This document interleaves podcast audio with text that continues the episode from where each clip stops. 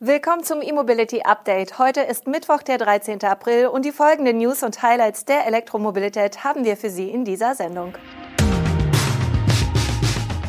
Hyundai plant V2G-Funktionen, Ford Mustang Mach-E wird teurer, Honda plant 30 E-Modelle bis 2030, neue E-Transporter für Deutschland und Mercedes will CO2-Emissionen halbieren.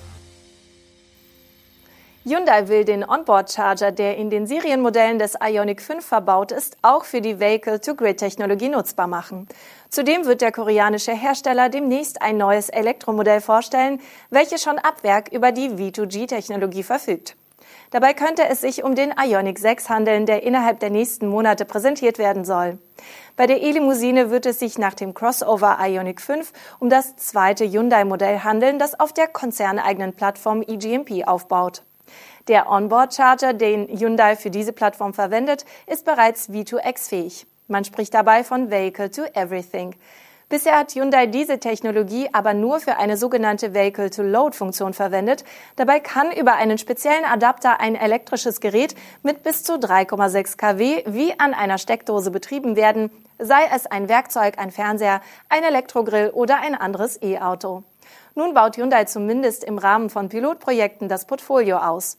In Deutschland ist der Autobauer Teil eines Projekts in Berlin. Dabei wird die Möglichkeit getestet, innerhalb eines geschlossenen Energiesystems den Strom mit dem Haus zu teilen. Im niederländischen Utrecht sind zudem 25 Ionic 5 als Carsharing-Autos für den Mobilitätsanbieter WeDrive Solar unterwegs. Die Fahrzeuge werden den Bewohnern einer kürzlich erbauten Siedlung angeboten als Alternative zum eigenen Auto. Derzeit werden die Fahrzeuge noch konventionell geladen. Im nächsten Schritt soll das Laden aber auch dort nach dem Vehicle-to-Grid-Prinzip über eine spezielle Ladestation erfolgen. Ford hat die Preise für den vollelektrischen Mustang Mach-E in Deutschland kräftig angehoben, um bis zu 9.000 Euro für die Basisversion. Diese kostet nun mindestens 56.500 Euro. Der Nettolistenpreis für das Elektro-SUV des amerikanischen Herstellers liegt nun über der Grenze von 40.000 Euro. Aus diesem Grund ist der Mustang Mach-E in Deutschland nicht mehr wie bisher voll förderfähig, sondern qualifiziert sich in allen Varianten nur noch für den reduzierten Fördersatz von 5.000 Euro vom Staat und 2.975 Euro brutto vom Hersteller. Ford gibt seinen Kunden im Konfigurator zudem einen Hinweis, wann sie ihr Auto erhalten werden. Die Lieferzeit liegt inzwischen je nach Variante bei bis zu 28 Wochen. Sofern es zu keinen weiteren Verzögerungen kommt, würde ein in dieser Woche bestelltes Auto ungefähr Ende Oktober geliefert werden. Wie bei Tesla können Kunden die Lieferzeit aber verkürzen, wenn sie eine teurere Variante mit aufpreispflichtigen Extras bestellen. Beim Vergleich der einzelnen Antriebsvarianten zeigt sich, dass die Preisanpassung bei den günstigeren Mach-E-Varianten höher ausfällt als bei den teureren. Beim Heckantriebsmodell mit Standard Range Batterie ist der Stromer um die erwähnten 9000 Euro teurer geworden. Das Allradmodell mit kleinerer Batterie hat dagegen um 7500 Euro und jenes mit Extended Range Batterie nur um 6000 Euro zugelegt. Honda hat seine Elektropläne konkretisiert. Die Japaner wollen nach eigenen Angaben weltweit 30 Elektromodelle auf den Markt bringen, und zwar bis 2030. Im selben Jahr will Honda ein Absatzvolumen von mehr als zwei Millionen Elektroautos pro Jahr erreichen. Dafür wird das Unternehmen in den kommenden zehn Jahren rund 5 Billionen Yen, also umgerechnet rund 36,5 Milliarden Euro, in die Bereiche Elektrifizierung und Softwaretechnologie investieren. Honda will damit sein Portfolio so umgestalten, dass sich der Fokus vom einmaligen Hardware-Verkaufsgeschäft auf das wiederkehrende Digitalgeschäft verlagert.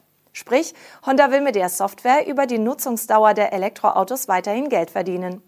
Der japanische Autobauer plant in China zudem den Bau von neuen Werken für Elektroautos, konkret in Guangzhou und Wuhan. Dort sollen mit Partner Dongfeng ab 2024 bis zu 120.000 E-Autos pro Jahr gebaut werden. Für den chinesischen Markt soll auch die Zusammenarbeit mit Kettle weiter ausgebaut werden. Auch in Nordamerika soll eine eigene Produktionslinie für E-Fahrzeuge von Honda entstehen. Details hierzu gibt es aber noch nicht. Für Nordamerika kooperiert Honda bislang mit General Motors.